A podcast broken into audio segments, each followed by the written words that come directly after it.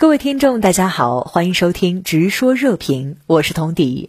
国家主席习近平在 APEC 领导人非正式会议发表重要讲话，就推动构建亚太命运共同体提出四点建议。那您对此有何观察？好的，主持人。那么，中国最高领导人十七号在 APEC 工商峰会发表书面讲话呀，提出整个亚太地区的时代之问：世界向何处去？亚太怎么办？我们必须给出答案。那么今天的重要讲话是中方响应国际社会，尤其是亚太地区的高度期待，继续呢就亚太时代之问来给出中国答案，奉献中国智慧。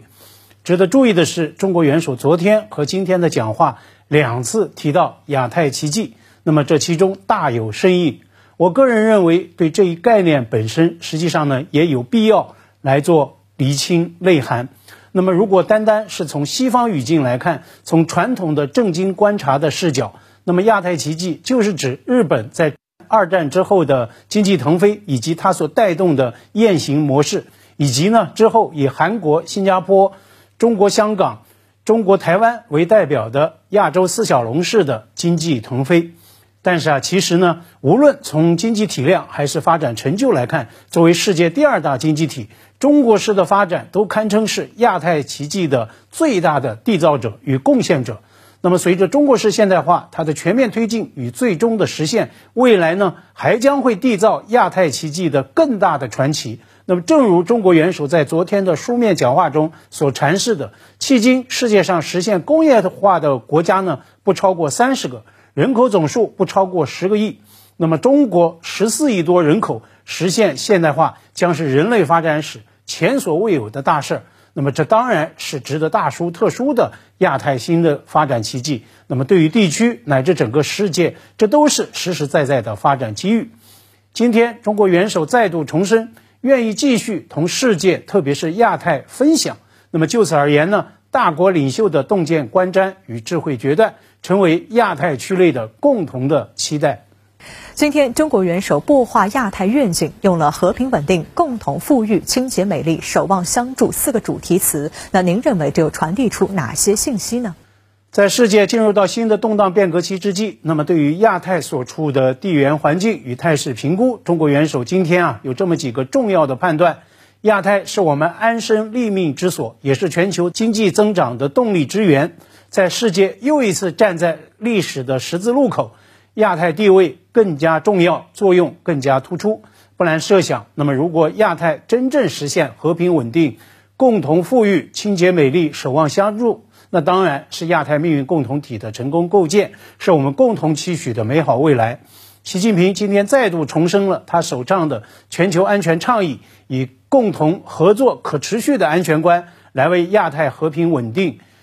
为维护国际公平正义提供强大的保障。中国元首在工商峰会的书面讲话中特别指出，亚太地区不是谁的后花园，不应该成为大国决斗场。任何搞新冷战的图谋，人民不会答应，时代不会允许。我在昨天的节目中也曾评论，这展现了大国领袖的胸襟与高度，喊出了属于亚太的时代最强音。我也特别留意到路透社昨天发自曼谷的电稿，特别呢就以这一句的警示作为题目：Asia must not become arena for big power contest, says China's Xi。习近平强调，亚洲不应该成为大国竞技的决斗场。那么这恰恰是中国最强音的时态共振。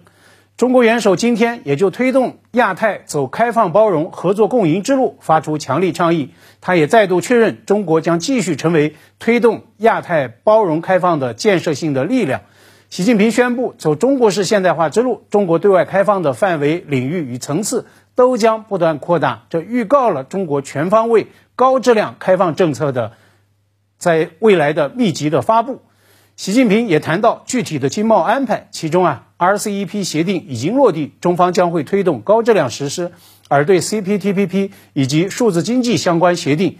习近平确认中方继续推进加入这些个协定安排，包括讲话谈到的高水平亚太自贸区，将会成为推动构建亚太高水平开放新格局的具体的抓手，中国也将为此提供新的动力。习近平今天也宣布，中国考虑在明年举办第三届“一带一路”国际合作高峰论坛。那么以中国的行动力与大国担当，元首考虑的涉外大件事一定办得到，一定办得好。可以预料，“一带一路”国际合作高峰论坛将会成为中国2023年推进主场外交的盛事，也将会成为推动地区合作、共促繁荣的盛事。嗯，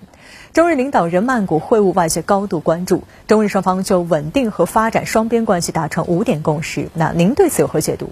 中日领导人曼谷会谈不超过一小时，但是呢，这一次会晤啊。确实为中日关系稳定并且重启，乃至构建契合新时代要求的中日关系提供了一个重要契机。日本首相岸田文雄也在极力对外传递这样一个信息。他在会晤之后明确向记者表示，体会到让日中关系向前迈进的积极的氛围，赞扬这次会谈开了一个好头。习近平在会晤中指出，中日关系的重要性没有变，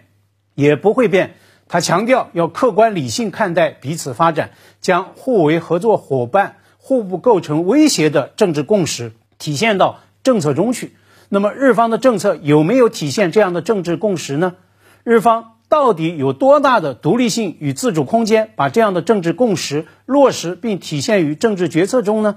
众所周知，日本有所谓“越顶外交”的提法，而这个“顶”无疑就是美国。如果我们关注此前岸田文雄在东亚系列峰会期间的涉华表态，包括一些个攻击性的提法，显然与互不构成威胁的这样的认知判断是有不少距离的。所以啊，中国领导人强调，历史、台湾等重大原则问题涉及到中日关系政治基础和基本的信义，必须重信守诺，妥善处置。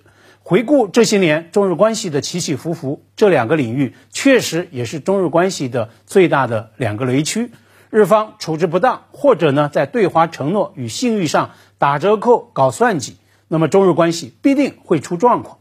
值得我们关注的是，此次领导人会晤之后，双方还发布了经过磋商就稳定和发展双边关系达成的五点共识，见证。亚洲前两大经济体确实啊有管控双边关系的意愿，那么在执行层面呢，也确实有对话沟通的实质性的行动与进展。我们就共识内容来看，既有对两沪政治共识的再度确认，也有对恢复中日高层经济以及人文对话的动议的推进。尤其啊，在高度敏感的海上议题上，双方也确认要尽早开通防务部门的海空联络机制，直通电话。那么，这对两国管控海上分歧、缓解战略互疑，无疑是很有建设性的实招举措。